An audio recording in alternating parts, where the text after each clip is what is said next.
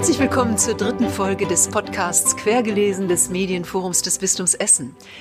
Zu Gast ist heute die Tänzerin, Choreografin, Regisseurin und Autorin Judith Kuckert mit ihrem Roman Kein Sturm, nur Wetter. In diesem Roman stellt die Autorin die großen Fragen nach dem Leben, dem Glück und der Liebe und bettet sie ein in einen Kontext der Erinnerungen. Aber was sind Erinnerungen überhaupt und wo sind sie lokalisiert? Lassen sich Erinnerungen empirisch fassen oder sind sie ausschließlich emotional besetzt? Das fragt sich auch die namenlose Neurobiologin in Judith Kuckerts Roman Kein Sturm, nur Wetter. Und wenn auch Sie diese Fragen interessieren, hören Sie doch mal rein in die Lesung und das Gespräch mit der Autorin. Frau Kuckert, seien Sie ganz herzlich willkommen. Ich freue mich, dass Sie hier sind. Sie hatten es jetzt nicht ganz so weit. Sie kommen nicht direkt aus Berlin, sondern direkt aus Dortmund als dortige Stadtschreiberin. Da schauen wir gleich nochmal, was Sie da eigentlich konkret tun. Schön, dass Sie da sind. Herzlich willkommen. Viele von Ihnen wissen, Frau Kuckert ist in Schwelm geboren. Und Schwelm liegt ja so als klein Mittelstadt. Ich weiß nicht genau, wie viel Einwohner Schwelm heute hat, so am Rande des Ruhrgebietes. Und mich würde tatsächlich interessieren, wie war das so, wenn man in so einer Stadt groß wird, die keine Großstadt ist, die kein Dorf ist, die am Rande Tja, des Ruhrgebietes liegt. So? Ja. Gibt's da so ein paar so, so Erfahrungen? Ach, wenn Sie so jung sind, dann machen, dann, dann machen Sie sich keine Gedanken darüber. Dann ist es die Stadt, in der Sie wohnen und leben. Und äh, wenn Sie Glück haben, haben Sie da ein paar gute Freunde, mit denen man auch ähm, ähm, dann diese, diese, diesen, diesen Albtraum der Provinz auch übersteht und dann ist alles eigentlich ganz prima. Albtraum der Provinz, ich glaube, das war schon das leitende Stichwort, was das man vielleicht manchmal reingeworfen, oder? was man manchmal vielleicht damit verbindet. Ja. Und dieses äh, äh, wird einem wahrscheinlich stärker bewusst, je älter man wird. Und ich denke, so in so einer Phase der Pubertät ist sowas wahrscheinlich nochmal, ist man dafür nochmal viel sensibler möglicherweise ja auch. Sie sind ausgebildete Tänzerin und haben schon in Schwelm Ballettunterricht genossen. Ich hoffe, dass es ein Genießen war. Kommen aber jetzt durch ihre Ausbildung als Tänzerin eher aus dem, aus der Ecke des modernen Tanzes. Was hat denn Sie zu diesem Ballettunterricht damals in der Kindheit in Schwelm geführt? Ja, auch meine Freundin. Meine Freundin ist da hingegangen und ähm, hat im Sportunterricht konnte sie plötzlich Sachen, die andere Kinder nicht konnten. Und das fand ich ganz schick und ich fand auch, dass sie ganz schick dabei aussah. Und dann bin ich mit ihr, habe ich mich genauso wie sie im Ballettunterricht angemeldet. Mhm. Und das war, glaube ich, eine ganz gute Entscheidung, weil ich denke, getanzt zu haben macht was mit einem und macht eigentlich auch ein Teil des Menschen aus, der jetzt hier sitzt. Auch wenn ich jetzt hier nicht ähm, eine Rückbeuge oder einen Spagat mache, aber es hat was mit der ja, mit dem, mit dem Wesen zu tun, das man geworden ist. Ja. Mhm. Sie haben als Jugendliche Pina Bausch kennengelernt. Ja, bin mit 15 einfach illegal vortanzen gegangen. Ich hatte eine Zahnspange, was man ja heute auch noch sieht, also schwere Fehlstellung der Zähne und ich bin musste immer nach Wuppertal zum Kieferorthopäden und habe eine dieser Gelegenheiten benutzt, um den Zahnarztbesuch parallel zu legen mit der Audition. Bin da hingegangen, 15 in Schwärmer Balletttrikot. Das war blau mit blauem Röckchen unten dran. Hatte eine blaue Zahnspangendose und bin dann in die Garderobe zu den anderen, habe mich da umgezogen und habe mich einfach mit an die Stange gestellt und stand da zwischen ziemlich vielen internationalen, coolen Leuten, die alle kein Röckchen unten an ihrem Trikot hatten und habe da gestanden und dann ist sie reingekommen. Ich muss sagen, ich habe vorgetanzt, weil ich zwei Stücke von ihr gesehen habe und ich habe gedacht, wenn ich da mitmachen kann, wird das mein Leben verändern. Also so entschieden war ich damals schon. So, und dann habe ich da an der Stange gestanden und sie ist reingekommen, hat die Leute angeguckt, ist auf mich zugekommen, hat gesagt, äh, wie heißt du? Und dann habe ich gesagt, Judith. Und wie alt bist du? Dann habe ich gesagt, 18. Und das war ganz süß. Dann hat sie mich auf die Stirn geküsst und hat gesagt, das ist schön, dann kommst du mal wieder, wenn du 18 bist. so, also das war das Kennenlernen. Vielleicht schließt sich da jetzt auch logischerweise eine Frage an, die Sie eben schon so beiläufig auch beantwortet haben. So Tanzen, was hat es Ihnen bedeutet? Was bedeutet es Ihnen heute möglicherweise auch noch? Sie haben gesagt, Sie wären nicht die, die Sie jetzt sind. Oder es hat Sie sehr stark geprägt. Ja, hat es. Und darin liegt auch die tiefe Bedeutung, dass Tanzen etwas mit Ihnen persönlich auch gemacht hat. Fragezeichen. Ja, aber das würde eigentlich bedeuten, dass ich eine unglaubliche Selbstbeobachtung habe, wenn ich das jetzt analytisch formulieren könnte. Ähm, ich denke einfach, dass das macht, dass ich, dass meine Frustrationsschwelle hoch oder niedrig. Also ich halte ganz gut Frustrationen aus, sagen wir so, äh, und ähm, und halt vielleicht auch ganz gut Schmerzen aus, Niederlagen, alles Mögliche. Ich glaube, das hat was damit zu tun, dass es eine, eine frühe Zurichtung gibt die ähm, anders ist als, oh, das Kind kann einen geraden Strich zeichnen, es wird bestimmt einmal Künstler. Das war eine andere Geschichte bei mir. Also ähm, das ist einfach ein ziemlich harter Weg und den man ziemlich lange durchhalten muss. Und wenn man das durchgehalten hat, hält man andere Sachen vielleicht auch durch. Ihre Begeisterung fürs Tanzen hat sich dann auch niedergeschlagen in der Gründung von Skoronell in Berlin, einem einem Tanztheater. Wir haben uns in Wuppertal gegründet. Aus welchem Selbstverständnis heraus hat dieses Tanztheater, diese Gruppe getanzt? Äh, Sie haben da ja was ganz Eigenes geschaffen. Und was war so Ihre Idee, als Sie äh, andere gewonnen haben, mitzutanzen? Ich glaube, ich hatte keine Idee. Ich wollte mhm. das machen. Ja. Also wenn ich jetzt sagen würde, ich hatte eine Idee, würde ich lügen oder im Nachhinein etwas in diesen Prozess rein, äh, rein projizieren, was vielleicht stimmt, aber das war keine Idee. Ich habe zwei, drei Leute kennengelernt. Ich hatte eine Idee für ein Stück, richtig, das hatte ich. Und dann hat irgendjemand zu mir gesagt, bevor du mir jetzt 100 Jahre lang erzählst, ach, hätte ich doch damals mal dieses Stück zu einem Tanzstück gemacht. Und bevor du mir das noch als Oma erzählst, mach's einfach. Mach's und dann ist gut. Und dann hat das gut geklappt und dann klappte das beim nächsten Mal auch so. Das ist ja alles viel, wenn so ein Leben passiert ist es ja nicht, dass man eine Idee hat oder einen Plan, wenigstens meine Generation nicht, sondern es ist sehr situativ. Und, ähm, und das heißt vielleicht auch, dass man Situationen beim Schopf packt. Mhm. Der war es nicht. Theater- und Literaturwissenschaft hat sie auch noch gereizt und nicht maßgeblich. Nee, das hat mich nicht gereizt. Das habe ich studiert weil ich ein relativ gutes Abitur hatte und weil meine Eltern sagten, naja, du bist ja ein bisschen zu intelligent für eine Tänzerin, studier wenigstens irgendwas. Ah ja, okay. Und, und dann habe ich dann lag das, das, einfach. Einfachste. Das war auch am verwandtesten. Ja. Gut, ja. und irgendwann gab es aber auch noch mal so diesen Schwenk vom Tanzen hin wirklich zu dem literarischen Schreiben. Mhm. Sie haben ja mittlerweile schon neun Romane geschrieben, glaube ich, insgesamt, wenn ich richtig gezählt habe. Mhm. Ähm, und da ist es natürlich auch schon nochmal interessant, so, äh, wie kam es zu diesem Schwenk? Wie hatte das was miteinander zu tun? War das, ist wieder, das ist wieder eine Anekdote. Wollen Sie die hören? Gerne. Ich erzähle sie ganz kurz. Also, weil ich habe das wirklich schon ganz oft erzählt. Sagen Sie Stopp, wenn Sie es schon wissen. Also, Oper Duisburg, 1989 im Sommer. Duisburg ist hier um die Ecke. Da äh, habe ich einen Auftrag gehabt, ein Stück zu machen zur französischen Revolution. Ich habe als Thema, als Thema, hm, auch mal ein Thema, ähm, habe ich mir ausgesucht, Frauen, die aus politischen Gründen morden. Hm? Ja. Und äh, habe mir dann auch noch ausgesucht, dass die Musik die einstürzende Neubauten schreiben.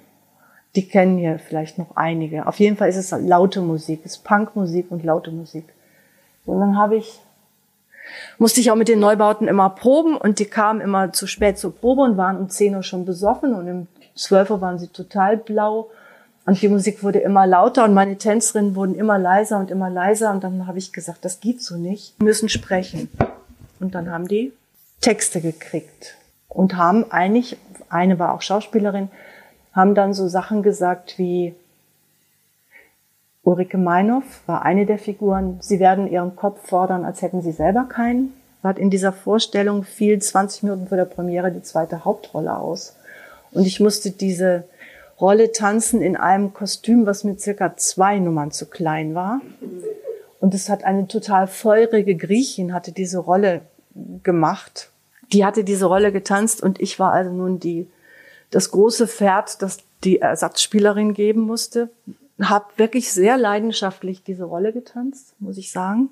Ähm, es gab eine einzige leise Stelle in der Musik bei den Neubauten und ich war vorne an der Rampe und vorne saßen zwei ältere Damen und die eine sagt zu der anderen ganz laut, tanzen tut sie ja schön, aber hätte sie sich nicht die Beine rasieren können. Und das habe ich damals natürlich völlig vergessen. In dieser Aufregung 20 Minuten eine Rolle übernehmen. Dann war das vorbei. Ich habe in der Garderobe gesessen und es kommt eine Frau rein und sagt, ähm, das war wunderschön. Und dann habe ich gedacht, oh, geht ja noch. Ziemlich alte, untrainierte Frau. Ich war damals 30, 31. Alte, untrainierte Frau äh, hat ja anscheinend doch ganz schön getanzt. Und dann sagte diese Frau, das war wirklich wunderschön. Es waren ganz tolle Texte. Wer hat denn die Texte geschrieben? Und dann habe ich gesagt, ich. Und dann sagt sie, ja, aber wieso? Sie sind doch Tänzerin. Und dann habe ich gesagt, ich habe aber Abitur. Und dann hat sie sich vorgestellt und hat, sie war eigentlich schüchtern, aber irgendwie auch ein bisschen seltsam und sagte, also mein Name ist Monika Schöller und ich bin die Besitzerin des Fischer, als Fischer Verlags. Wollen Sie mit mir morgen spazieren gehen? Und ich habe gedacht, ey, die hat echt ein Problem, die Frau. Das ist ja ganz komisch. Aber weil sie so reizend war, sie war auch ganz gewinnend bin ich mit ihr spazieren gegangen. Zwei Stunden später, nach der, an, am Ende des Spaziergangs, hat sie Vertrag rausgeholt und hat gesagt, Judith, ich glaube, Sie können einen Roman schreiben. Der Vertrag ist hier und dann habe ich den Vertrag genommen, der hatte sieben Seiten. Auf Seite zwei stand der Vorschuss. Damals war ich so und habe ich gesagt, ähm, als ich den Vorschuss gesehen habe, klar, kann ich einen Roman schreiben. Und das ist und das ist dann der erste Roman geworden. Also auch eine reine Situation, etwas, was es vielleicht heute nicht mehr gibt, aber etwas, was mir sehr geholfen hat. Monika ja. Schöller ist gerade vor einem Jahr gestorben. Ja, aber eine sehr aufmerksame sehr. Lektorin, Verlagsleiterin. Mhm. Und sehr äh, mutig. Die mutig war, mhm. großes Vertrauen mhm äh, in, in sie oder beziehungsweise in diese Texte gesetzt hat, äh, die sie da jetzt in einer kleinen Auswahl ja erstmalig dann auch offensichtlich gehört hat. Ne? Also naja, sie hat Textchen gehört und Sätzchen. Also, ne? ja. Aber großes Vertrauen und ja. eine wirklich großartige Urteilsfähigkeit mit Blick auch auf, auf das Potenzial, was sie äh, ja. durchaus äh, vorhalten konnten. Großartig. Das, das sind wirklich schöne Begebenheiten. Ich habe eben gesagt, Sie sind heute aus Dortmund angereist, weil Sie dort seit einigen Monaten Stadtschreiberin sind. Die erste Stadtschreiberin, die Dortmund bisher eingeladen hat. Ähm, wie war das so, als Sie sich beworben haben für Dortmund? Verbinden Sie was mit Dortmund? Also ich habe da eine Zeit lang mit einem Teil meiner Familie in Dortmund-Hörde gelebt. Ich glaube, das war der Zusammenhang. Mhm. Und ich habe da sehr gern gelebt als Kind, weil das ein ziemlich wilde, unbeobachtete Kindheit in einer Stahlarbeitersiedlung war. Ja, also man würde ja bei Dortmund erstmal nicht so zwingend äh, die ganz illustren Bilder im Kopf haben von sehr anheimelnder Atmosphäre, sondern es ist eine klassische Ruhrgebietsstadt äh, mit allem, was dazugehört. Ja. Äh, und Sie sind jetzt als Stadtschreiberin dort nochmal so, so back to the roots. Äh, wird da auch noch mal was wachgerufen von von Also ich mache da jetzt ein ein Erzähl ich mache da ein Erzähltheaterstück, das heißt Hörde Mon Amour und das spielt auch in Hörde und es ist mit äh, zwei Schauspielern und zwölf Heimatexperten aus Hörde und Umgebung. Also Heimatexperten, die welche sind oder vielleicht noch welche werden wollen. Und wir werden gemeinsam erzählen, was für uns Heimat ist sind auch, also es ist ein sehr gemischtes Ensemble. Es ist eine junge Frau, die aus Damaskus geflohen ist, eine Frau aus ähm, Jamaika, die früher ein Mann war. Ähm, mein, mein Vetter Norbert Abraham ist dabei, mit dem ich als Kind da gespielt habe, der ehemalige Pastor von Hörde. Also, und eine junge Frau aus Venezuela, die dort jetzt gelandet ist. Also, das ist ein sehr, sehr gemischtes Ensemble, das in dieser, in diesem, an diesem finsteren Süden von Dortmund irgendwie sich zusammenfindet und mir, mit mir zusammen das erzählen möchte. Vielleicht können Sie uns jetzt auch noch mal sagen, wann es denn konkret 12. und 13. Ja. November 2020. Halten Sie mir die Daumen, dass das auch klappt. Ich finde, so wie hm. Sie es mhm. jetzt beschreiben, klingt es einfach ausgesprochen interessant, das macht neugierig. Allein wenn man jetzt an diese Besetzung denkt, das sind, sind Menschen, die, die an diesem Thema interessiert sind, die an dem Projekt interessiert nee, sind. Nee, die haben alle so ein Schicksal, dass sie eigentlich, ähm, was ja auch die Kraft von Erzählen ausmacht, dass sie diesen Rahmen auch jetzt einfach für sich nehmen. Vor allen Dingen das Mädchen aus Damaskus sagte, ich habe das noch nie erzählt, die Geschichte meiner Flucht. Ähm, ich finde das gut, dass du mich fragst. Und dann habe ich gesagt, ja, wir machen das jetzt einfach, weil bei ihr ist es ja wirklich so, dass vielleicht beim Erzählen auch die schlimmsten Katastrophen einen Sinn kriegen. Also, das hoffe ich. Ja, großartiges ja. Projekt. Also herzliche Einladung an alle, die jetzt neugierig geworden sind. Äh, Novembertermin jetzt schon vormerken. Dankeschön. Gerne. Danke auch für den Blick jetzt, diesen kurzen Blick in Ihre Biografie. Und ich lade Sie jetzt ein, nehmen Sie uns mal mit in diesen Roman den wir jetzt heute Abend durch Sie präsentiert bekommen, durch Textstellen, durch das, was diesen, ja. diesen Text ausmacht. Wir sind neugierig und gespannt. Bitte schön, Frau Kocher. Dankeschön. Danke Ihnen.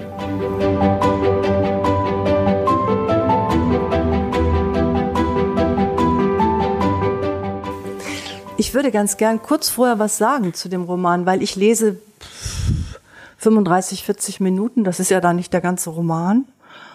Und ähm, die, ähm, die Geschichte spielt, also die Zeit, in der er erzählt wird, es ist einfach eine Woche von Sonntag bis Samstag, beginnt am Flughafen Tegel und endet auch am Flughafen Tegel. Und in dieser Zeit wird im Grunde das Leben einer Frau erzählt, die jetzt Mitte 50 ist und ähm, sich extrem mit dem Gehirn beschäftigt und dadurch, dass er sich mit dem Gehirn beschäftigt, sich eigentlich auch damit beschäftigt, was Erinnerungen sind und wo unsere Erinnerungen sind, wenn wir sie nicht haben. Und ich glaube, viel mehr muss ich gar nicht. Ach doch, ich sag vielleicht noch, weil das nachher auch ganz kurz vorkommt. Ähm, das Leben von dieser Frau ist eigentlich ein völlig bescheidenes Leben, würde ich mal sagen. Die ist vielleicht eine hochbegabte ähm, Biologin, aber ähm, hat nicht genug Mut gehabt, eine Karriere als Naturwissenschaftlerin zu machen und arbeitet so als Hilfskraft bei einer sehr berühmten Professorin. Und ähm, das Entscheidende in ihrem Leben sind, glaube ich, dass sie immer Männern begegnet, die 36 sind, egal so wie alt sie selber ist. Also als sie 18 ist, hat sie einen Mann, der ist 36.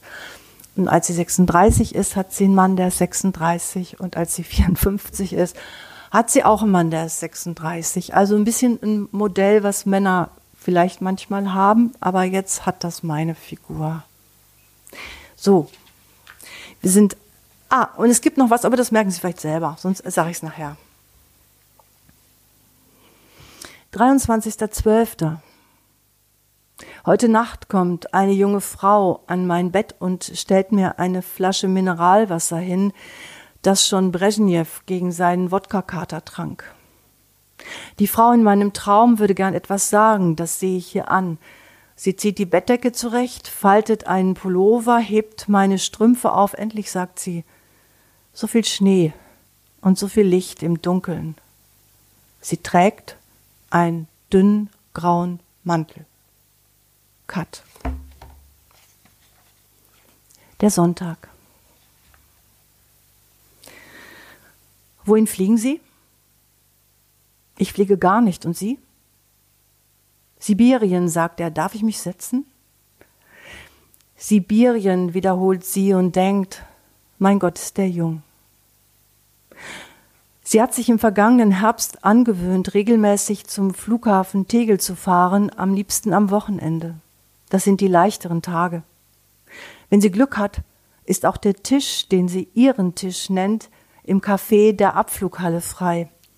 Sobald die ersten Abendflüge angezeigt werden, holt sie sich am Tresen ein kleines Pilz. Auch heute wird sie hier sitzen, bis ein letzter Bus zurück in die Stadt fährt. Ein länglicher Hund läuft an diesem frühen Sonntagabend vorbei, ein Hund wie eine Wurst mit Kopf. Er zerrt einen kleinen Mann hinter sich her. Gestern, als sie heimgefahren ist, hat hinter dem Busfahrer eine Frau mit Spitzenhandschuhen gesessen und leise nach vorn geredet. Ob die Frau nach Dienstschluss mit dem Fahrer nach Hause gehen und dort die Spitzenhandschuhe ausziehen wird, hat sie sich beim Aussteigen gefragt. Eingangshalle Flughafen Tegel. Auf der Anzeige für Ankunft und Abflug verändern Städtenamen, Flugnummern, Uhrzeiten und Gates unermüdlich ihre Position. Früher hat den Vorgang ein Klackern hörbar begleitet, jetzt ist er digitalisiert und stumm. Der Flieger nach Zürich hat seine Position zu Oberst verlassen und ist auf dem Weg in den Himmel über Berlin. Darf ich Ihnen noch etwas zu trinken bestellen? Sie sieht in die blauen Augen des Mannes, der gleich nach Sibirien fliegen wird. Sie sind blau wie die Karos seines Flanellhemds. Mit seinen großen Händen kann er sicher Strom verlegen und Apfelbäume längs der sonnenbeschienenen Gartenmauer überreden, im Spalier zu wachsen. Wahrscheinlich fährt er einen alten Kombi, mit dem er seine Frau, zwei oder drei Kinder und einen großen Hund transportiert und die Bierkästen vom Getränkemarkt auch, falls er nicht gerade auf Reisen ist. Wahrscheinlich ist er auch ein guter Liebhaber, still und herzlich und immun gegen die ganz großen Gefühle. Er sieht aus, als sei er leicht glücklich zu machen, aber auch genauso leicht zu deprimieren. Sie beneidet seine Frau. Ob er überhaupt verheiratet ist? Eigentlich braucht so einer eine Ehefrau erst ab 50, damit er nicht zu oft alleine ist. Wenige Male ist sie nach einem ihrer Ausflüge zum Flughafen Tegel mit einem Fremden in die Stadt zurückgefahren, ist nicht in den Schnellbus, sondern in ein Taxi zu irgendeinem Hotel gestiegen. Sie hat an der Bar mit dem Fremden noch etwas getrunken, einen Whisky oder zwei, bis das Bedürfnis, einander über die Atemgrenze hinweg näher zu kommen, verstummte. Wenigstens bei ihr. Die Regel ist einfach. Das Verlangen entsteht aus dem Nichts. Wenn sie ihm keine Beachtung schenkt, verschwindet es so unberechenbar und schnell, wie es gekommen ist. Je älter sie wird, desto leichter fällt es, sie einzuhalten, die Regel. So endeten die Abende bisher immer mit einem 1 zu 0 für sie, ohne Verlängerung in die Nacht hinein. Ich fliege mit der ersten Maschine nach Moskau, sagt er, zieht seine Jacke aus und hängt sie über die Rückenlehne. Morgen früh um sechs muss ich weiter mit einem Inlandsflug nach Wladiwostok, dann nach Novosibirsk und Chabarowsk. Samstagmorgen bin ich zurück. Aus Chabarowsk bei China, fragt sie. Die Frauen dort sollen ja alle BWL studieren und sehr enge Röcke tragen, stimmt das? Sie schaut seinen Wirbel über der Stirn an, die Augen, die dunklen Wimpern und wieder die Hände. Früher einmal hat sie sich trotz hässlicher Hände verliebt, weil die Männer dazu auf ihnen laufen konnten. Als er vom Barhocker aufsteht, sucht sie mit den Augen das Jackett nach Hundehaaren ab. Können Sie eigentlich auf den Händen laufen? fragt sie, als er mit dem kleinen Pilz für sie und dem großen für sich zurückkommt. Nein, dafür bin ich zu alt. Wie alt sind Sie denn? 36. Und Sie? Äh, ich habe morgen Geburtstag, sagt sie. Aber das ist eine glatte Lüge. Er lächelt und schaut einer Frau in einem dünnen grauen Mantel hinterher, bis sie beim Ausgang des Terminals C verschwindet. Und wie heißen Sie? fragt er und schaut sie an, als käme er aus einem Traum, der einfach abgerissen ist. Ich? Sie heißen ich? Er wischt über die Fläche seines Hockers und setzt sich erst dann. In dem kurzen Moment, den er fortgewesen ist, sind auf dem leeren Platz lauter kleine Vögel zusammengeflogen. Ich laufe zwar nicht auf meinen Händen, sagt er, aber ich kann damit als deutsche Fachkraft Kompressoren installieren, die angeblich die besten der Welt sind. Ich reise von Ölraffinerie zu Ölraffinerie. In Chabarowsk bin ich in letzter Zeit häufiger, immer im gleichen Hotel, mit Blick auf den Amur. Amur, der Fluss? Ja. Sie schaut zum Ausgang des Terminals C, wo die Frau in dem dünnen grauen Mantel verschwunden ist. Sind Sie dort gern im Hotel? Ja. Und das Land, wie ist das so? Dreck, Staub, Kot und Gold und manchmal Marmor. Jetzt wundern Sie sich, dass ein deutscher Ingenieur so spricht.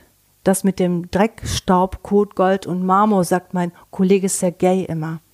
Es verrottet unser Land, sagt er. Es ist das System, das verrottet. Ich selber bin immer erleichtert, wenn wieder Freitag ist. Samstags fliege ich zurück, aber am Freitag nimmt Sergei mich mit zum Wochenendtreffen seiner Freunde. Wir sitzen in einer Garage, trinken Bier und Wodka, jemand spielt Gitarre, die anderen lachen und singen dazu, ich auch. Die Mechaniker, die noch zu DDR-Zeiten nach Chabarovsk kamen, können kein Englisch. Ihr Russisch haben sie vergessen, deswegen ist Tatjana, die Frau von Sergei, als Dolmetscherin mit dabei. Er zögert, dann fügt er an, Tatjana weint schnell und unterrichtet auch Yoga. Trägt sie einen dünnen, grauen Mantel, würde sie gern fragen. Neulich ist Tatjana am Ende eines solchen Garagenabends vom Stuhl gefallen, einfach so. Nicht wegen zu viel Wodka, sondern vor Erschöpfung, sagt er. Man muss in dieser Gegend mit allem rechnen, und das tue ich auch. Ich rechne dort mit allem.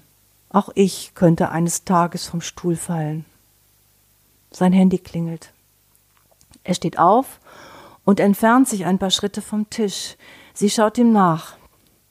Mein Gott, welche Kindheit hat diesen gelassenen Gang nicht unterdrückt und diese fröhliche Unbefangenheit gestattet, mit der der Mann da drüben in kürzester Zeit dieses Flimmern in Herz und Hirn bei ihr verursacht hat, ohne selbst etwas davon zu ahnen? Woran erinnert sie seine Gegenwart? Daran, dass sie sich einmal hat verlieben können? Und wenn es so wäre, was würde das jetzt ändern? Neben seinem Bierglas hat der Mann das Portemonnaie liegen lassen. Aus dem Fach für Geldscheine schaut der Rand einer Visitenkarte. Mit einem Ruck zieht sie sie heraus. Sturm steht da. Robert Sturm. Kenn ich, denkt sie.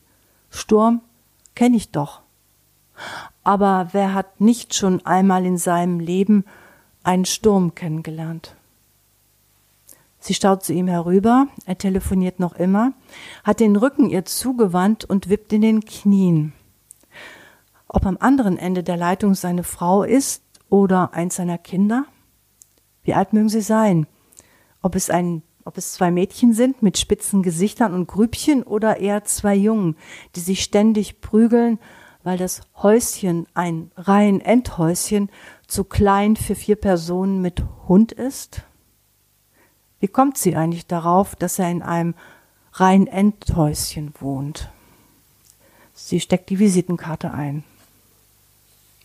Eine halbe Stunde später nimmt er das Flugzeug und sie fährt früher als sonst mit dem Bus zurück. Draußen ist August. Wladiwostok, Chabarovsk, Novosibirsk. Die Städtenamen verbünden sich zu einem Rhythmus, der sich den Fahrbewegungen des Busses anpasst. Wladiwostok, Chabarovsk, Novosibirsk. Nächsten Samstag wird er wieder in Tegel landen. Sie zieht die Visitenkarte aus der Hosentasche, die Anschrift seiner Firma für Kompressoren steht fett gedruckt vorn und auf der Rückseite, klein und kursiv die private. Der Bus federt und ruckelt weiter durch eine erste Dämmerung. Sturm. Robert Sturm. Wo der Wind ihn hingetragen, ja, das weiß kein Mensch zu sagen. Wie kommen die Zeilen in ihren Kopf? Aus der Erinnerung? Aus dem Vergessen? Egal. Die zwei gehören eh zusammen wie Hefe und Teig. Sie legt die Schläfe an die Scheibe. Als der Bus eine breite Straße entlangfährt, die wie eine Flugschneise über einen Kanal hinwegführt, krümmt sie den Rücken, zieht den Kopf zwischen die Schultern und versucht so viel Himmel wie möglich von ihrem Platz aus zu sehen. Schirm und Robert fliegen dort, durch die Wolken, immer fort. Und der Hut fliegt weit voran, stößt zuletzt am Himmel an. Cut. Der Plan. 30.12. Als sie 18 ist, verliebt sie sich in einen Mann, der 36 ist. Als sie 36 ist, verliebt sie sich in einen, der wie sie 36 ist. Wenn sie 54 ist, wird sie sich wieder in einen verlieben, der 36 ist. Ich weiß das, ich bin hier die Erzählerin. Die Männer bleiben 36. Was bleibt sie? Erster, erster.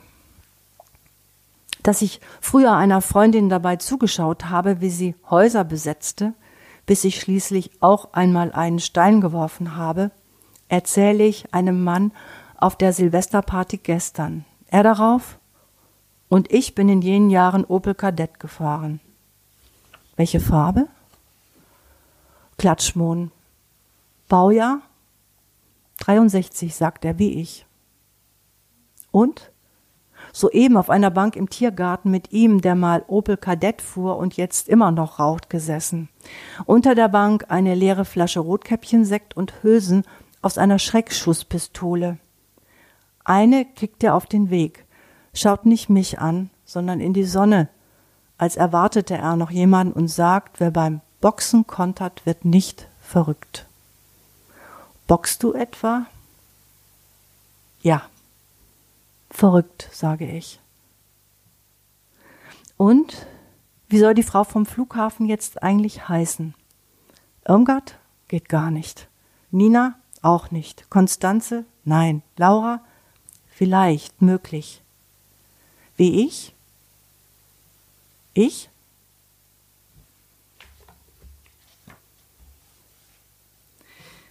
Der Montag.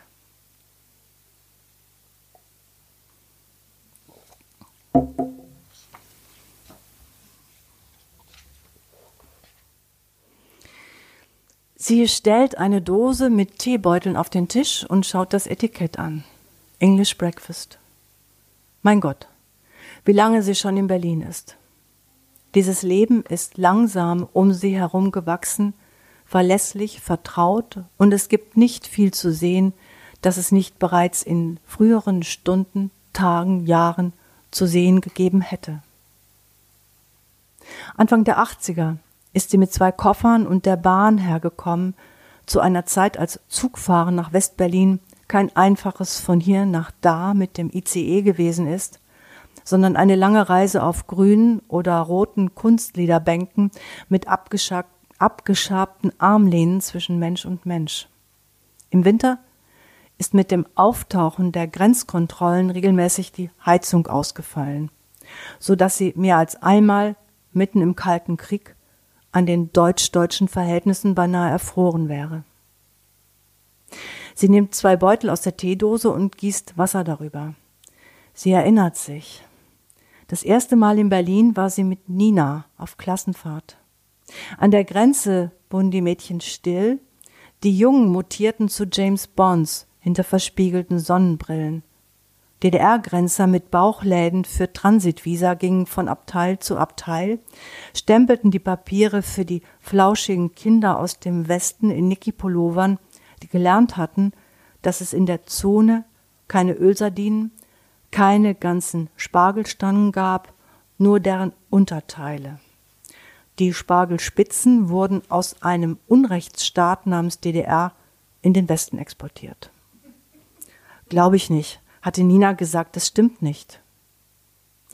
Am zweiten Tag der Klassenfahrt machten Nina und sie allein mit der U-Bahn einen Ausflug in den Wedding. Sie saßen am Fenster, denn es gab etwas zu sehen unterirdische Geisterbahnhöfe im Ostteil, wo die Bahn nicht hielt, nur langsamer fuhr. Aufgeschüttete Kohleberge lagen vor den Ausgängen nach oben, Aushänge von Mitropabütchen kündigten den Sieg der Volksrevolution oder einen Fußball-Länderkampf im Walter-Ulbricht-Stadion an. Volksrevolution, hatte Nina gesagt, so wie man ein Fremdwort wiederholt, das man sich einprägen will, und auf Uniformierte im Notlicht gezeigt, das grün von grün gekachelten Wänden zurückstrahlte. Hatten die sich in den abgedunkelten Gängen ihres eigenen Lebens verirrt? Waren diese Geisterbahnhöfe nur ein Echo aus dem Nichts? Sie nimmt die zwei Teebeutel aus der Kanne, wie hatte das Desinfektionsmittel der Reichsbahn noch geheißen? Sicher hat es noch Bestände gegeben, die in die Ukraine verkauft worden waren oder weiter noch in den fernen Osten. Es hatte sich auf der Zugfahrt in Haaren und Kleidung festgesetzt wie der Geruch nach alter Erbsensuppe. Jetzt rochen wahrscheinlich die Nordkoreaner so. Aber wie das Zeug hieß, hatte sie vergessen, egal. Sie fischte das Frühstücksei aus dem kochenden Wasser und toastete zwei Scheiben Weißbrot. Wie hatte ihr Professor für philosophische Grundlagen der Psychiatrie und Psychotherapie noch geheißen? Genau der, der in seinen Vorlesungen gern einen einzelnen Satz wiederholt hatte, um danach von seinem Manuskript aufzuschauen und den Satz in der Stille des Hörsaals größer werden zu lassen. Wir sind, was wir vergessen haben. Aber wie hatte der Professor geheißen? Weißbach? Sie legt das Weißbrot auf den Teller, wirft die Packung Frischkäse weg, er hat Schimmel. Sie spült die Salatschleuder und trocknet sie ab. Als sie die Kurbel betätigen will, klemmt sie. Ach Johann, denkt sie, aber jenen Mann, der diesen Schaden mit seinen großen geschickten Händen beheben könnte, gibt es nicht mehr in ihrem Leben. Küss mich, hatte sie zu dem Mann gesagt, den die Freundin Nina ihr als Johann vorgestellt hatte. Sie schloss die Augen in jener Silvesternacht, während sein Atem, seine Lippen, seine Brust, sein Herzschlag sie berührten. Hinter ihren, Lied, hinter ihren Lidern wirbelte Laub, jedes Blatt ein Lachen. Sie, promovierte Medizinerin ohne angemessene Anstellung, war 36, seit 18 Jahren in Berlin und seit dreien von Viktor getrennt.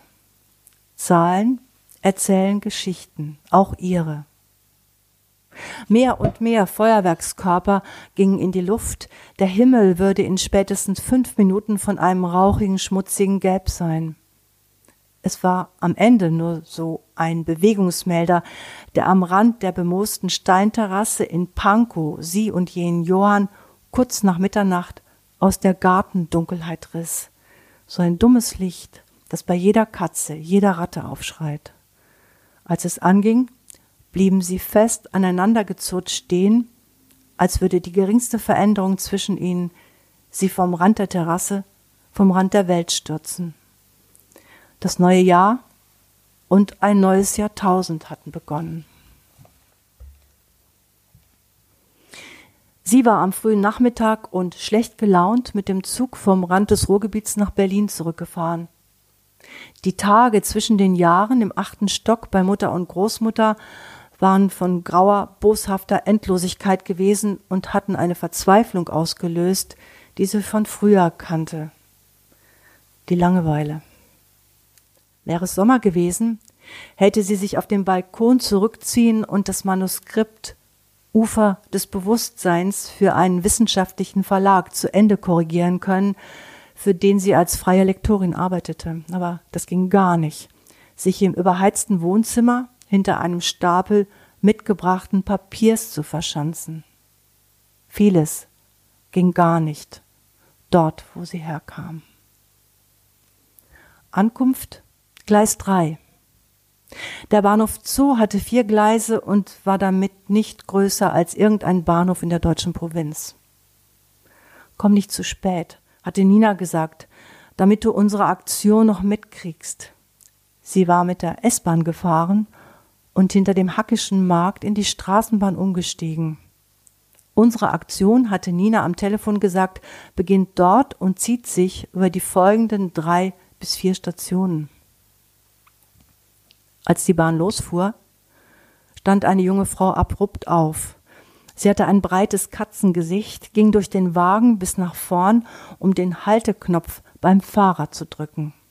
Aus ihrer Einkaufstasche rann Milch. Sehen Sie das nicht? fragte ein älterer Mann. Nein, sagte die Frau mit dem Katzengesicht im Abwenden. Sie stieg an der nächsten Haltestelle aus, während Kinder an ihr vorbei in den Wagen drängten, um sich zu fünft auf einen Viererplatz zu quetschen, bis ein Mädchen den Jungen neben sich in die Seite stieß. Mensch, Alter, tu dich mal woanders hin. Der Junge stand auf und hängte sich mit einer Hand an den Haltegriff. Milch rann aus seinem Rucksack. Jeder saß, niemand sagte etwas, auch sie nicht. Bei der nächsten Station stiegen die Kinder aus. Der Mann, der jetzt einstieg, war 36, so alt wie sie, erfuhr sie später, und trug einen schmuddeligen Jutebeutel über der Schulter, der nicht zu ihm passte. Er setzte sich auf den Platz gegenüber und sah ihr in die Augen. Sie schaute zurück. Seine Hand glitt in den Beutel, er verzog den Mund, daraus wurde ein Lächeln, vielleicht unsicher, vielleicht melancholisch, bis es auf halbem Weg stecken blieb. Die Bahn fuhr an. Küss mich, hatte sie gedacht.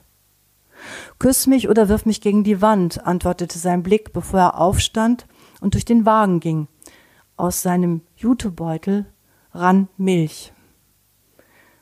Hallo, rief da der ältere Mann wieder. Hallo, was soll das? Wie heißen Sie? Die Finger wie zum Ringkampf gespreizt, stand er auf, um nach ein paar breitbeinigen Schritten dicht vor dem Mann mit dem Jutebeutel stehen zu bleiben, der aber nur den Kopf senkte und seinem unfertigen Lächeln von eben die andere Hälfte hinzufügte. Ich habe meinen Namen vergessen, sagte er, unbefangen und strahlend. Mein Gott, ist der freundlich, dachte sie. Bei der nächsten Haltestelle wartete Nina und hielt ein Schild hoch, auf dem fett die Frage stand, die auch der Titel ihrer Aktion war. Mit wie viel Unmöglichem finde ich mich ab im Alltag? Nina hielt das Schild höher, als die Bahn wieder anfuhr. Nina, die Freundin von früher, das Mädchen auf der anderen Seite vom Brachland, wo die gelbe Villa ihrer Eltern stand und warmes Licht aus den Fenstern Honig in die Nacht goss, während bei ihr zu laut eine Quizsendung im Fernsehen lief, die Mutter wiehernd auf dem durchgesessenen Sofa neben der Großmutter eine nächste Flasche Bier öffnete und sie selbst über der Betonbrüstung im achten Stock lehnte, geplagt von Gefühlen der Leere. Der Mann mit dem Jutebeutel stellte sich jetzt neben Nina. Ihre Schultern berührten sich, während er sich eine Zigarette anzündete. Die sollen doch alle mal was Vernünftiges arbeiten, hatte da der ältere Mann gesagt und alle zehn Finger gegen ein Fenster gespreizt, während er an den beiden vorüberfuhr. Die sollte man doch alle jagen. Der Mann mit dem Jutebeutel hieß Johann, arbeitete im Theater, aber nicht auf der Bühne. Leider, sagte er. Die wichtigsten Dinge in seinem Leben waren für ihn trotzdem nicht die Künste, sondern Fußball, Fahrräder und Frauen. Also weihte er sie in jener Silvesternacht in eine alte Frage ein, warum bin ich nicht Lehrer geworden? Das ist zwar eine glanzlose, aber sichere Existenz. Solche Zweifel kommen dir mit 36 ein wenig spät, oder? antwortete sie. Was machst du denn am Theater? Ich bin Dramaturg. Er hatte etwas unentschlossen, er hatte etwas entschlossen Depressives, als er das sagte. Was genau macht so ein Dramaturg? Mit ihrer Frage lockte sie ihn weg von der Party, zu der Nina sie beide mitgenommen hatte, lockte ihn auf die bemooste Steinterrasse hinaus in die Kälte, ins Freie, wo sie allein waren zu zweit. Die anderen im Haus versammelten sich um ein Tablett mit Sektgläsern und fingen laut an zu zählen, während sie draußen sagte, Küss mich, du liebst deine Freundin eh nicht mehr. Welche Freundin? Bist du nicht mit Nina gekommen? Du doch auch. Kennt ihr euch schon lange? Ihr nicht? Da küsste er sie viel zu kurz, bis dieser dumme Bewegungsmelder anging und innen beim Panoramafenster Nina stand, die Hände in den Taschen ihrer weiten Hosen, das weiße Männerhemd bis auf den obersten Knopf geschlossen. Nina, das Klappmesser, neben dem sie sich schon immer wie ein alter Radiergummi gefühlt hatte. Nina, charmant, hellwach, spöttisch und meistens arbeitslos, wenn sie nicht gerade eine Milchaktion wie die am Nachmittag anleierte. Als das neue Jahrtausend noch ganz jung war, gingen Johann und sie ins Haus zurück, als wäre nichts geschehen, und sie tanzten zu zehn kleine Jägermeister von den toten Hosen mit den anderen Gästen im Kreis. Danach drückten sie sich in einer Ecke aneinander, wo sie die zugenähten Taschen seines neuen hechtgrauen Anzugs aufriss, um danach ihre Hände, ihre schamlose Freude und sich selbst darin zu vergraben. Da war Nina bereits gegangen. Obwohl die Straßen in jener Silvesternacht 1999 spiegelglatt gewesen waren, war sie kurz entschlossen mit dem Rad heimgefahren. Johann und sie aber hatten bis zum Morgen ins neue Jahrtausend hineingetanzt. Gegen fünf waren sie zu ihm gegangen. Er hatte sie feierlich ausgezogen. Halt still, meine Schöne. Um kurz nach sieben hatte sie auf die Leuchtziffern der Uhr neben seinem Bett geschaut, während sie nebeneinander lagen und sie mit einem Aschenbecher auf dem Bauch, dessen kühles Metall bereits erzählte, wie die letzten Stunden sich angefühlt hatten, Johann ansah. Er drückte seine Zigarette aus. Im Aschenbecher. Lass das, sagte sie, aber es gefiel ihr. Würde sie jemals erfahren, an wie vielen Tischen und nach wie vielen Jägermeistern Nina welche Version dieser Nacht erzählte? Oder würde Nina den Abend einfach vergessen? Und nur ihr Körper würde sich noch an ihn erinnern, wenn sie des Nachts auf einer spiegelglatten Straße allein mit dem Rad fuhr? In einer der folgenden Nächte träumte sie, sie laufe durch eine Hügelgegend in einem Wintermantel mit Seitentaschen, groß wie Satteltaschen. Ich habe hier tote Tiere drin. Können Sie die mal rausnehmen? Fragte sie jeden, den sie traf. Frag Johann, antwortete ihr jeder.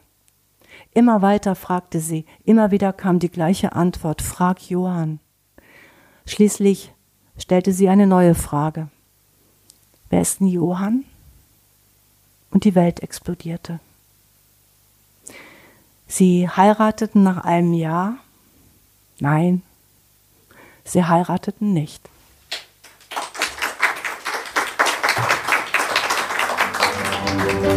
Danke.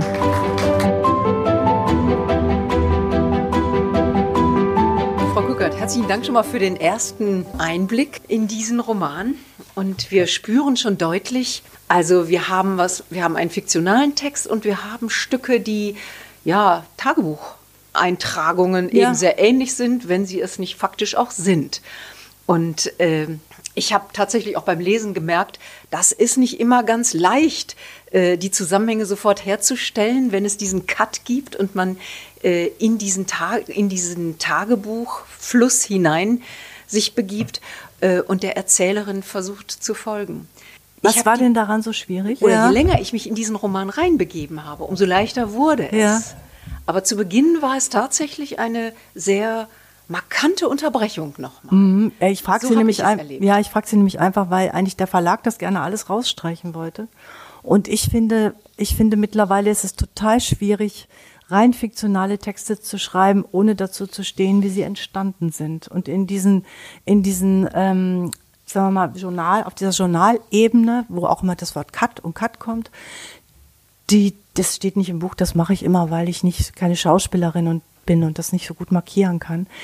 In diesen Tagebuch- oder Journaleinträgen kommen natürlich Sachen vor, wie der dünne graue Mantel oder die Silvesternacht oder andere Sachen, die später im fiktionalen Text sind. Und die, das ist vielleicht eine, ein, man kann sagen, ein seltsamer Versuch, klarzumachen, wie das Leben einer Person, die schreibt, sich auch in Text spiegelt, ohne dass es direkt autobiografisch ist, sondern das können auch atmosphärische Sachen sein, das können Kleinigkeiten sein und es kann auch aus einer winzigen Wahrnehmung von einer Frau mit einem dünnen grauen Mantel irgendwann eine Hauptfigur werden, je nachdem, in welchem Zustand derjenige ist, der da schreibt. Also ich hatte beim Lesen eigentlich den Eindruck, eben je weiter ich in den Roman äh, äh reinkam, dass das eigentlich ein interessantes Gewebe war von, von Tagebucheinträgen und diesen fiktionalen Texten, weil natürlich man nochmal ein ganz anderes Verstehen entwickelt für das, was die ja. Erzählerin ausmacht äh, und was man dann im fiktionalen Text auch wiederfindet. Also, also ich glaube nicht, dass man unbedingt ein anderes Verstehen für die, ja, vielleicht für die, für die, ähm, für die Frau, die da erzählt. Für, für die Erzählerin. Für die Frau, die da mhm. erzählt. Das genau. so, so ist es mir zumindest mhm. gegangen. Ja. Ne? Nicht für die Autorin, nur für die Frau, die, für die erzählt. Man spürt natürlich auch das große Thema. Wir sind, was wir vergessen haben, dass sich erinnern an, an Beziehungen, an Lebensvollzüge, die diese Erzählerin gut erinnert, schlecht erinnert, äh, die schmerzhaft waren, die Hoffnungen genommen haben. In einem Tagebucheintrag am 1.7. stand, warum ich das alles erzähle, weil man so schnell vergisst. Mhm. Und äh, ich habe sofort diese Frage eigentlich im Kopf gehabt, äh, ist der Sinn des Schreibens, vielleicht auch Ihres Schreibens, gegen das Vergessen zu schreiben, Erinnerungen wach zu halten, ja, weil das, man so schnell vergisst. Ja, das ist ja Das ist ja auch eine Lebenserfahrung, die jeder macht. Ja, und das, das ist auch überhaupt keine neue Erfahrung. Das ist sowieso auch, glaube ich, gar nichts Neues. Was, glaube ich, interessanter ist ähm, bei dieser Figur jetzt, ja. das ist, dass die dass die ja ähm, eine verhinderte Gehirnforscherin ist und dass die natürlich die Möglichkeit hat, auch auf der Ebene der chemischen Prozesse über Erinnerungen zu sprechen und über Vergessen zu sprechen, weil sie da in der Klinik die natürlich auch auf der Ebene der chemischen Prozesse über das reden kann, wo wir immer so sagen, ach ja, die Schriftsteller schreiben über Erinnerungen und das ist ja auch alles so schön und so poetisch.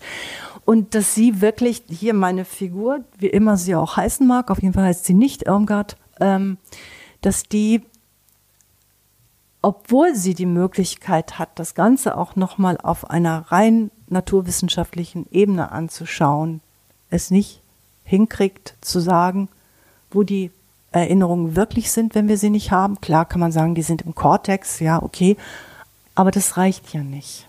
Hm? Und dass dieses ähm, im Grunde ab einem gewissen Alter, das haben Sie ja vorhin auch schon gesagt, dass man da aufpassen muss, dass man seinen Erinnerungen nicht ausgeliefert ist und vor allen Dingen nicht ausgeliefert ist dem, was man vergessen hat. Das ist schon so. Weil das fällt einen dann ja einfach so von hinten links an, was man vergessen hat. Und man weiß gar nicht, warum man so komisch reagiert. Mhm. Mhm.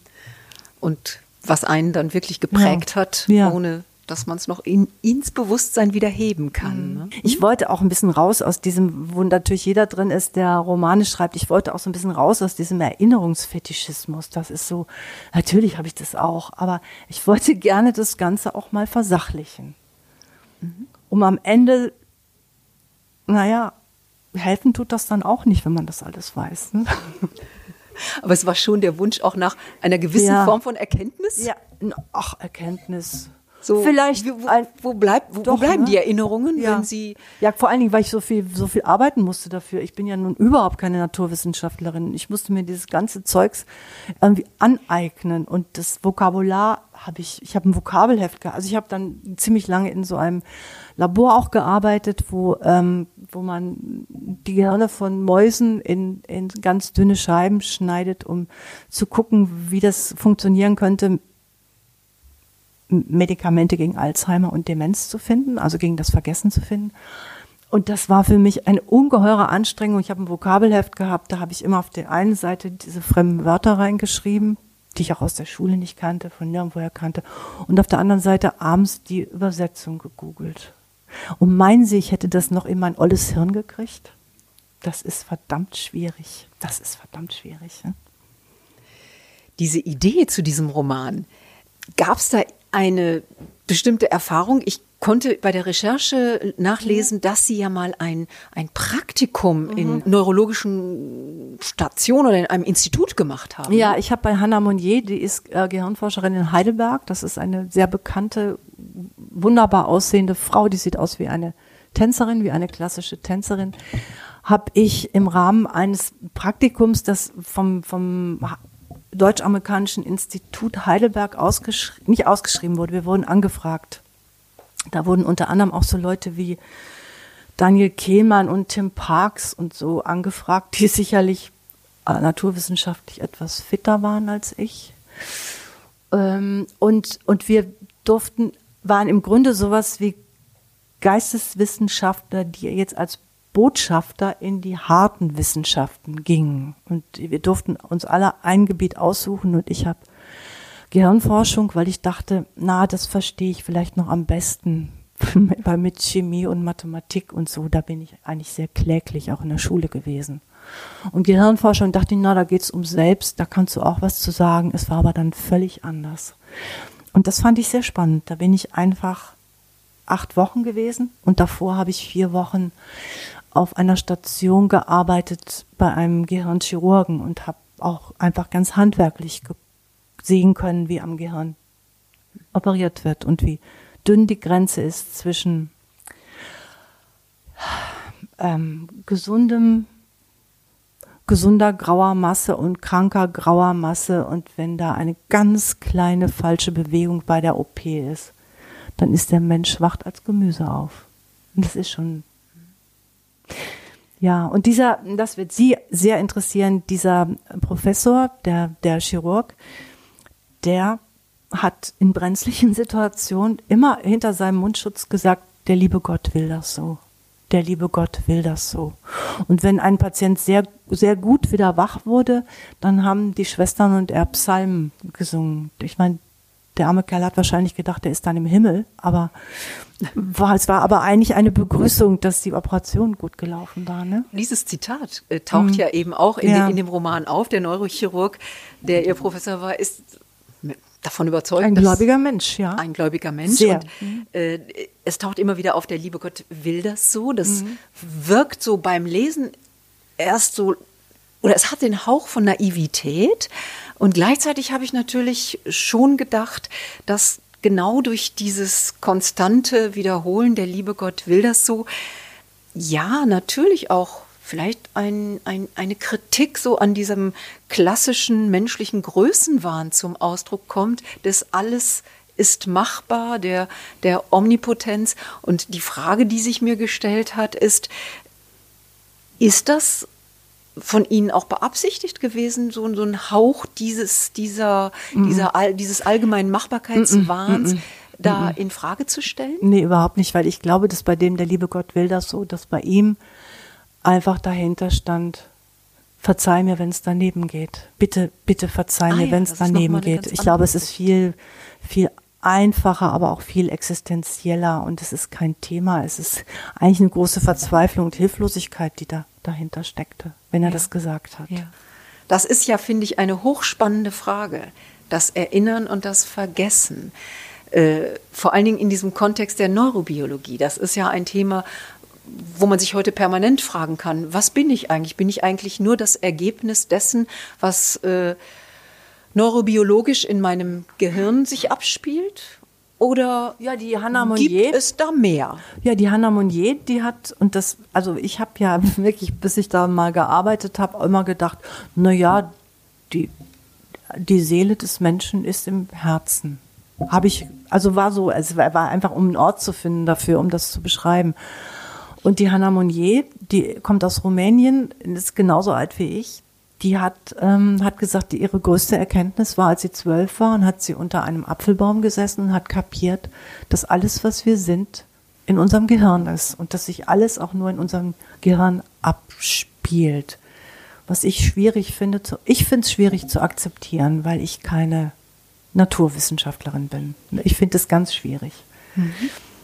Aber ja, ist vielleicht auch schade, wenn wir jetzt immer über diese Neurobiologie sprechen, weil ich wollte das nur mal einwerfen, um ein bisschen die Figur zu beschreiben, weil ich natürlich nichts aus diesem Bereich vorgelesen habe und deswegen, ja. Wobei es ja auch eine schöne Stelle gibt, wo die Erzählerin beim Friseur ist. Ja. Und da beschreibt sie ja ein wenig so, Soll ich was die mal vorlesen?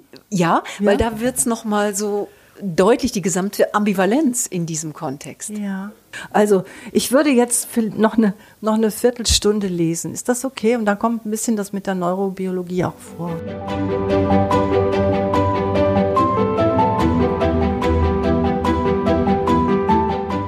Also, wir waren bei, sie heirateten, sie heirateten nach einem Jahr. Nein, sie heirateten nicht. Montagmorgen. Sie stellt die Salatschleuder neben den Müllbeutel an der Eingangstür, läuft ins Bad und zieht Jeans und Bluse, über die über der Heizung hängen, nicht an. Erst nächsten Samstag wieder. Sie nimmt die Visitenkarte aus der hinteren Hosentasche und lehnt sie auf der Waschbeckenablage gegen das Zahnputzglas. Robert Sturm. Wo der Wind ihn hingetragen? Ja, das weiß kein Mensch zu sagen. Mit Müllbeutel und der kaputten Salatschleuder unter dem Arm, die auf dem Hof in einer Tonne für Berliner Wertmüll verschwindet, verlässt sie eine halbe Stunde später das Haus und macht sich auf den Weg zum Friseur. Montag. Es ist ihr freier Tag. Ist das Wasser so angenehm? Wieso? Manchmal beschweren sich die Leute, dass die Temperatur schwankt. Ach, die Leute, sagt sie. Sie ist die einzige Kundin beim Friseur, vielleicht weil Montag ist.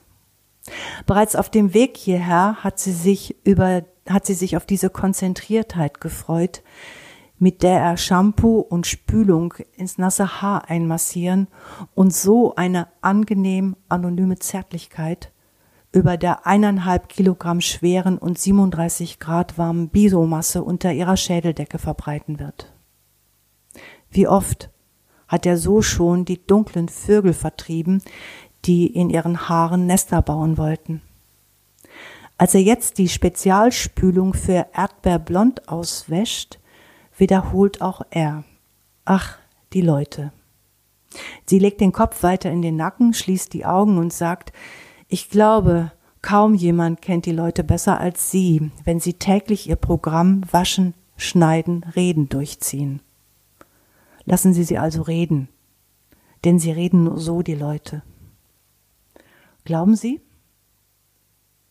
Ja, die reden ja auch von der Gehirnforschung wie von einer neuen Religion. Tatsache? Der Friseur, dem Friseur fällt ein Kamm herunter, er bückt sich. Als er sich mühsam, aber mit einem tapferen Lächeln wieder aufrichtet, sieht es so aus, als hätte er einen Bandscheibenvorfall. Er greift ein feuerwehrrotes Handtuch. So ein Turban steht ihnen.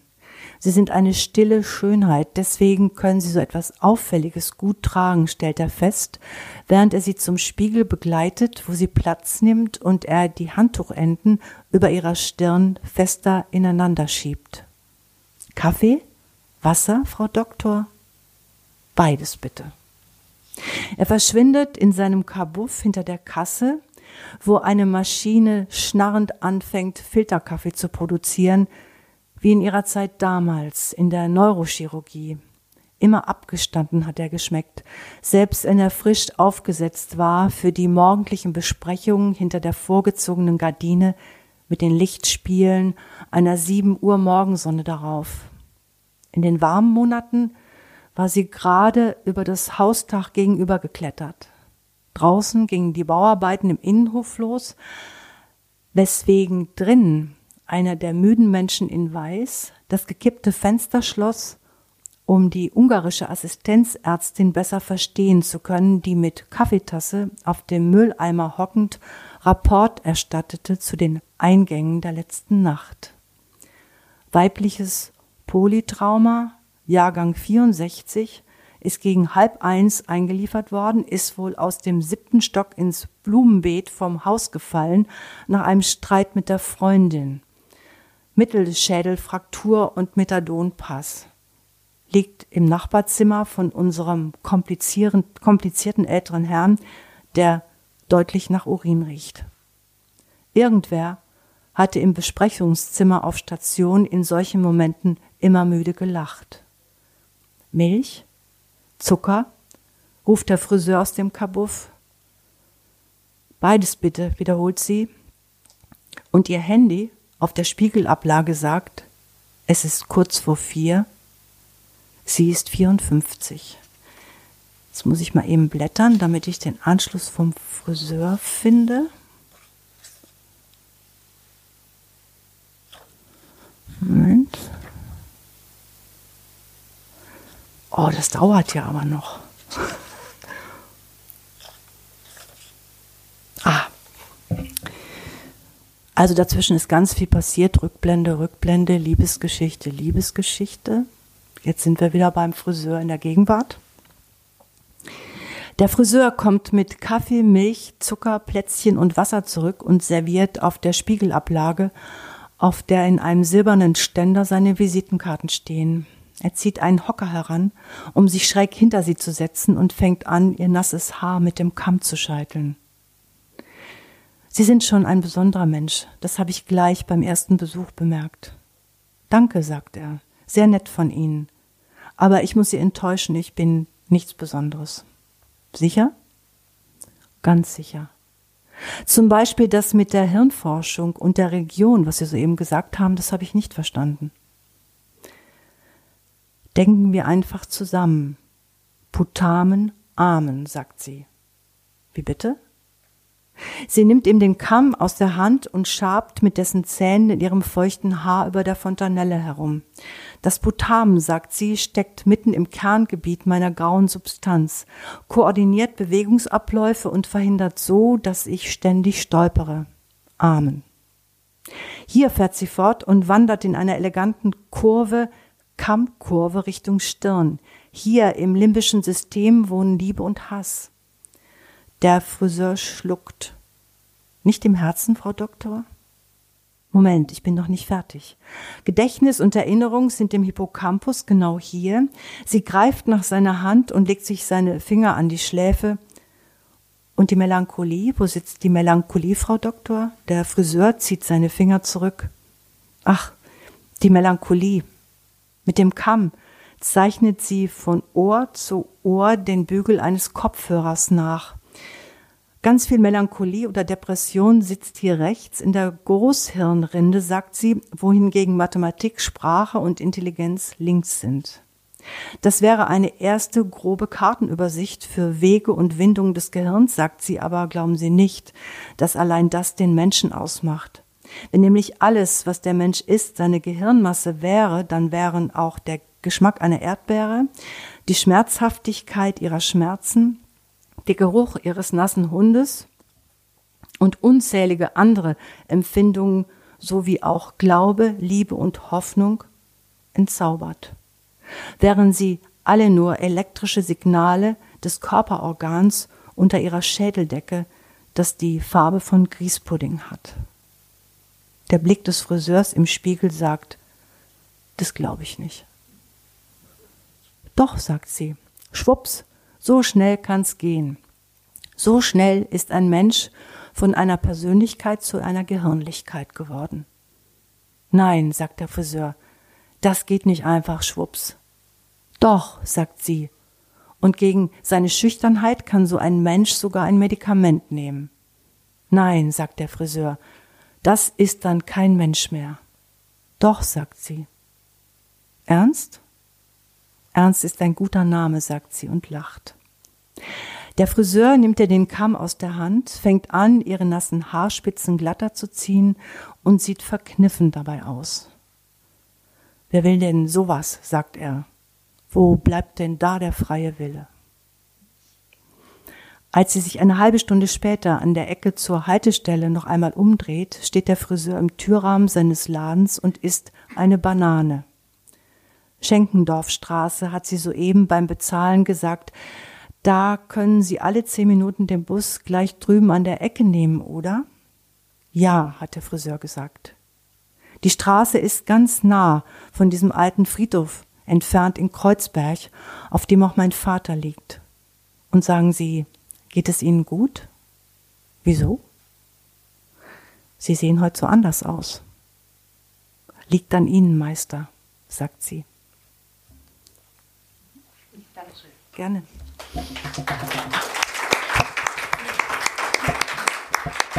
Ich merke immer, wenn ich das vorlese, dass ich immer noch die alte Angst habe, dass ich über das Vokabular stolpere.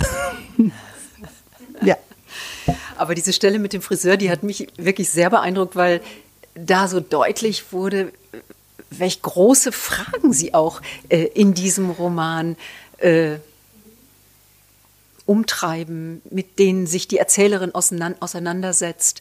Äh, bei aller neurobiologischen Wissenschaftlichkeit äh, kann die Frage nicht außen vor bleiben, was ist der Mensch? Mhm. Und was macht das Menschsein aus? Und bin ich tatsächlich nur das Ergebnis neurobiologischer äh, Zusammenhänge, Synapsen, die in welcher Form auch immer miteinander. Synapsen, äh, die klapsen, ja. Ja, mhm. die klapsen. Mhm. Ähm, oder ist da noch so, tatsächlich so etwas wie der freie Wille. Und ja, was? und natürlich muss, also ich meine, man könnte das Ganze auch theoretischer machen, aber ich denke, das ist ganz schön, sowas in so einer Szene sichtbar zu machen Sehr. mit jemandem, der sich ganz nah am Gehirn immer bewegt mit seinem Kamm und seiner Schere und der aufgrund seiner Melancholie natürlich auch ein sehr nachdenklicher Mensch ist und der sich auch traut, diese naiven Fragen zu stellen, die ich auch gerne im Labor gestellt habe. Also es geht im Grunde darum, so etwas sichtbar zu machen. Das war auch immer beim Schreiben eine Gratwanderung.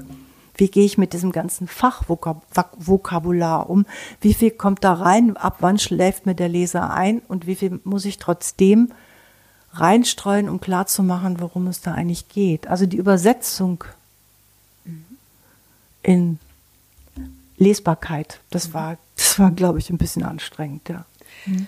Ich glaube, für die Leserinnen und Leser ist es ein sehr angenehmes äh, ja. Wahrnehmen dieses Kontextes, weil ja. äh, diese Situation äh, beim Friseur äh, und diese mehr oder weniger naive Frage, nee, das kann doch so nicht das sein, äh, das ist ja etwas, was sich sehr selbstverständlich bei jedem vielleicht auch regen würde, ja. der mit einer Person spricht, die derartig äh, wissenschaftlich fundiert die Dinge erklären kann.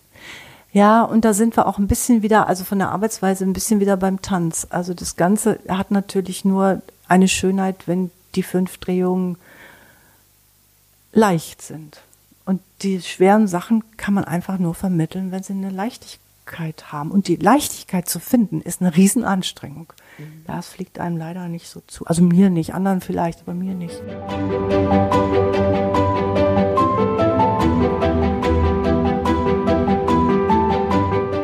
Ich finde, die Stelle beim Friseur beinhaltet nicht nur eine existenzielle Dimension, sondern wie viele andere Stellen im Roman eigentlich auch eine gewisse Komik. Und vor allen Dingen die Alltagsbeobachtungen der Hauptfigur, wenn sie sich zum Beispiel am Flughafen Geschichten von Hundehaaren und Reihen Endhäuschen ausdenkt, schulen aus meiner Sicht eigentlich den etwas schrägen Blick auf den Alltag. Und ich finde, das hat auch etwas Humorvolles. Ist übrigens eine Sache mit dem Humor. Äh, also meine Schwägerfamilie wohnt in Stuttgart und die finden meine Bücher immer alle nur ganz traurig. Die können den Humor, dieser Humor ist sehr speziell und der ist sehr speziell von hier. Und wenn ich das in Stuttgart vorlese, ist das, glaube ich, so wie wenn Karnevalszug durch Köln zieht. Dann stehen alle am Straßenrand und gucken bitter. Ich würde gerne mich noch mal einklinken mit einer Frage äh, mit Blick auf die Erzählerin. Äh, die erzählt ja immer in der dritten Person. Und äh, das schafft auf eine bestimmte Weise, wie ich finde, eine Distanz. Ähm, und ich habe mich die ganze Zeit gefragt, die Erzählerin erinnert sich ja an äh, ganz viele Phasen ihres Lebens, an gelingende Beziehungen, die dann doch nicht so gelungen sind, wie sie sich das so in ihren kühnsten Träumen vielleicht erwünscht hat, ihre Hoffnungen, die enttäuscht wurden. Und wenn sie so in dieser dritten Person erzählt, hatte ich immer das Gefühl, sie hält sich auch das Drama ein bisschen äh, von sich weg, um es möglicherweise nicht in der Intensität ertragen zu müssen? Wird es erträglicher für sie selbst, äh, wenn, wenn sie in der dritten Person spricht, äh, dass Beziehungen nicht so gelungen sind, dass Lebensträume sich nicht so verwirklichen? Hätten Sie es lieber in der ersten Person gehabt? Haben Sie es mal, machen Sie mal Nein, eine Seite, ich glaube nicht. übersetzen Sie es mal in die erste Person. Das ist ja immer so ein Problem. Ja, Ähm, es, es, verliert mhm. ganz, es verliert dann ja. auch ganz, also ich finde das auch schwierig in der ersten Person, da ja. ist auch viel weniger möglich. Mhm. Und es verliert natürlich auch diesen, durch die dritte Person kommt automatisch schon immer die, die Patina mhm. mit hinein in den Erzählton. Die erste Person ist einfach die erste Person. Ich kann aber auch gerne noch ein Stück lesen.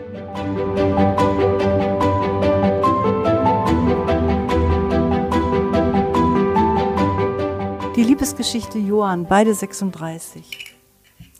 Die haben jetzt die Liebesnacht gehabt. Und das ist in diese einmontiert in diese Friseurgeschichte. Das habe ich gerade übersprungen, als ich sagte, und jetzt kommt so ein bisschen Liebe und Rückblende und Liebe und so. Und dieses würde ich einfach die Rückblende Ihnen noch vorlesen kurz. Ich glaube, du wirst im Alter immer schöner, meine Schöne, hatte Johann drei Monate nach jenem Silvester gesagt, an dem nicht nur das Jahr, sondern auch das Jahrtausend wechselte. Sie waren an dem Tag Ende März aus der Stadt hinausgefahren und hielten an einem Ausflugslokal, gingen aber nicht hinein. Sie waren beide 36. Sie saßen auf der Kühlerhaube eines alten weißen Mercedes, rauchten und schauten immer tiefer, tiefer in die Landschaft hinein. Er redete nicht. Egal. Seine Gegenwart genügte ihr. Der Himmel über ihnen war von einem tiefen Blau, wie sonst das Meer, dachte sie. Zum ersten Mal in ihrem Leben hatte sie den Wunsch, diesen Nachmittag zu beschreiben. Nichts als den Nachmittag. Schon klar. Sie war keine Erzählerin. Nina vielleicht. Sie nicht. Trotzdem, man konnte doch auch schreiben, ohne zu schreiben. Sie schaute Johann ein. Sein Blick war wieder so barfüßig wie vor wenigen Wochen in der Straßenbahn, kurz bevor die Milch aus dem Jutebeutel gelaufen war. In diesen langen Blick flocht sie hinein, was wie Fäden aus ihrer Erinnerung hing. Ihre Großmutter zum Beispiel, deren Herzlichkeit, als sie ihr mit 398 Mark Monatslohn verdient beim Matratzennähen am Fließband die tausend Mark am Ende der Schulzeit schenkte, sagte, mach was draus, dann weinte, sich deswegen wegdrehte zum Hängeschrank in der winzigen Küche im achten Stock, um für sie beide ein Brot mit Kunsthonig zu streichen, mit Zigarette im Mundwinkel und nur noch wenigen gefärbten Haaren auf dem Kopf.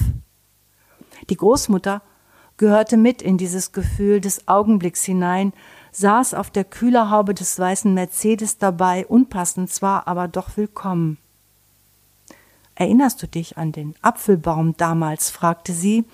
Erkennst du ihn wieder, wenn du auf das Blech der Kühlerhaube zwischen dir und diesem Mann schaust?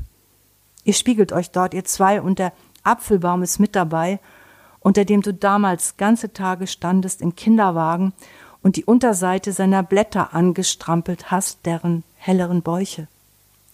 Hätte dich damals einer gefragt, du hättest zahnlos glücklich zu Protokoll gegeben, die Welt sei ein freundlicher, ein warmer Ort, selbst beim geradeausgucken. Erinnerst du dich? Und sag mal, hast du eigentlich bei deinem Studium am Gehirn herausbekommen, wo deine Erinnerungen sind, wenn du sie nicht hast? Und wo eines Tages die Erinnerung an diesen Mann neben dir sein wird, der sich jetzt eine Zigarette anzündet mit einem Feuerzeug, dessen schneidendes Klack, Klack zur Tongabel dieses geglückten Nachmittags werden wird? Wo wird die Erinnerung an diesen Nachmittag sein, wenn du ihn vergessen hast und wo die an diesen Mann neben dir, wenn er einmal fort sein wird? Du könntest ihm jetzt, solange euer Nachmittag noch ganz Gegenwart ist, von deinem guten Abitur erzählen von der Angst zu versagen und von dem Leberfleck in der Leiste links, den man beobachten sollte. Ja, den sollte man beobachten, aber dich auch, sagte die Großmutter, sagt die Großmutter mit ihrer Stimme aus Glas. Glück und Glas, vielleicht bricht das. Soll ich dir mal ein Kompliment machen? hatte Johann in dem Moment gesagt. Ja, ich liebe dich, meine Schöne. Er setzte einen Fuß auf die Stoßstange und sah wie ein Cowboy aus, auch ohne die passenden Stiefel dazu. Danach schauten sie weiter in die Landschaft, die sich im Ungefähren verlor. Was für eine Gegend, über die der Himmel zog in der langsamen Geschwindigkeit der Erde. Sie merkte, dass sie das alles hier bereits kannte, auch wenn sie es vergessen hatte. Woher, dass sie das alles schon einmal gesehen hatte, dass sie das alles schon einmal erlebt und auch genau diesen Gedanken schon einmal gehabt hatte, den Gedanken, dass sie genau diesen Gedanken schon einmal gehabt hatte und dass diese Kühlerhaube des weißen alten Mercedes keine Erinnerung war. Ebenso wenig die Erinnerung an eine frühere Erinnerung. Auch dieser Mann neben ihr war kein Déjà-vu, nein. Und die Erinnerungen waren, was sie waren. Leben. Später, wenn sie Momente in ihrer Vergangenheit suchen würde, an die sie nur zurückdenken musste, um ihre Gegenwart zu verstehen, würde sie sich an jenen Nachmittag auf der Kühlerhaube erinnern. Nochmals die Frage, Sie heirateten nach einem Jahr? Nein, Sie heirateten nicht. So, jetzt aber wirklich danke.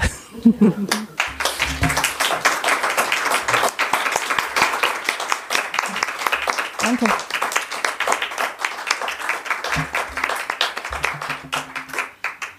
Liebe Frau Kuckert, herzlichen Dank. Ich glaube, wir ja. haben Danke zu sagen. Danke für die Texte, in die Sie uns mitgenommen haben, in diese Geschichte dieser, wie ich nach wie vor finde, interessanten Erzählerin, in die Gedankenwelt und in die Erinnerungswelt, in die Sie uns mit reingenommen haben. Insofern, kein Sturm, nur Wetter. Ja. Ist eine tolle Entdeckung. Ich kann das Buch nur weiterempfehlen für all diejenigen, die den Roman möglicherweise noch nicht gelesen haben. Und es ist, finde ich, eine hervorragende Einladung, sich auf humorvolle, melancholische, wie auch immer geartete Weise mal mit einigen Fragen an das eigene Erinnern und Vergessen zu beschäftigen.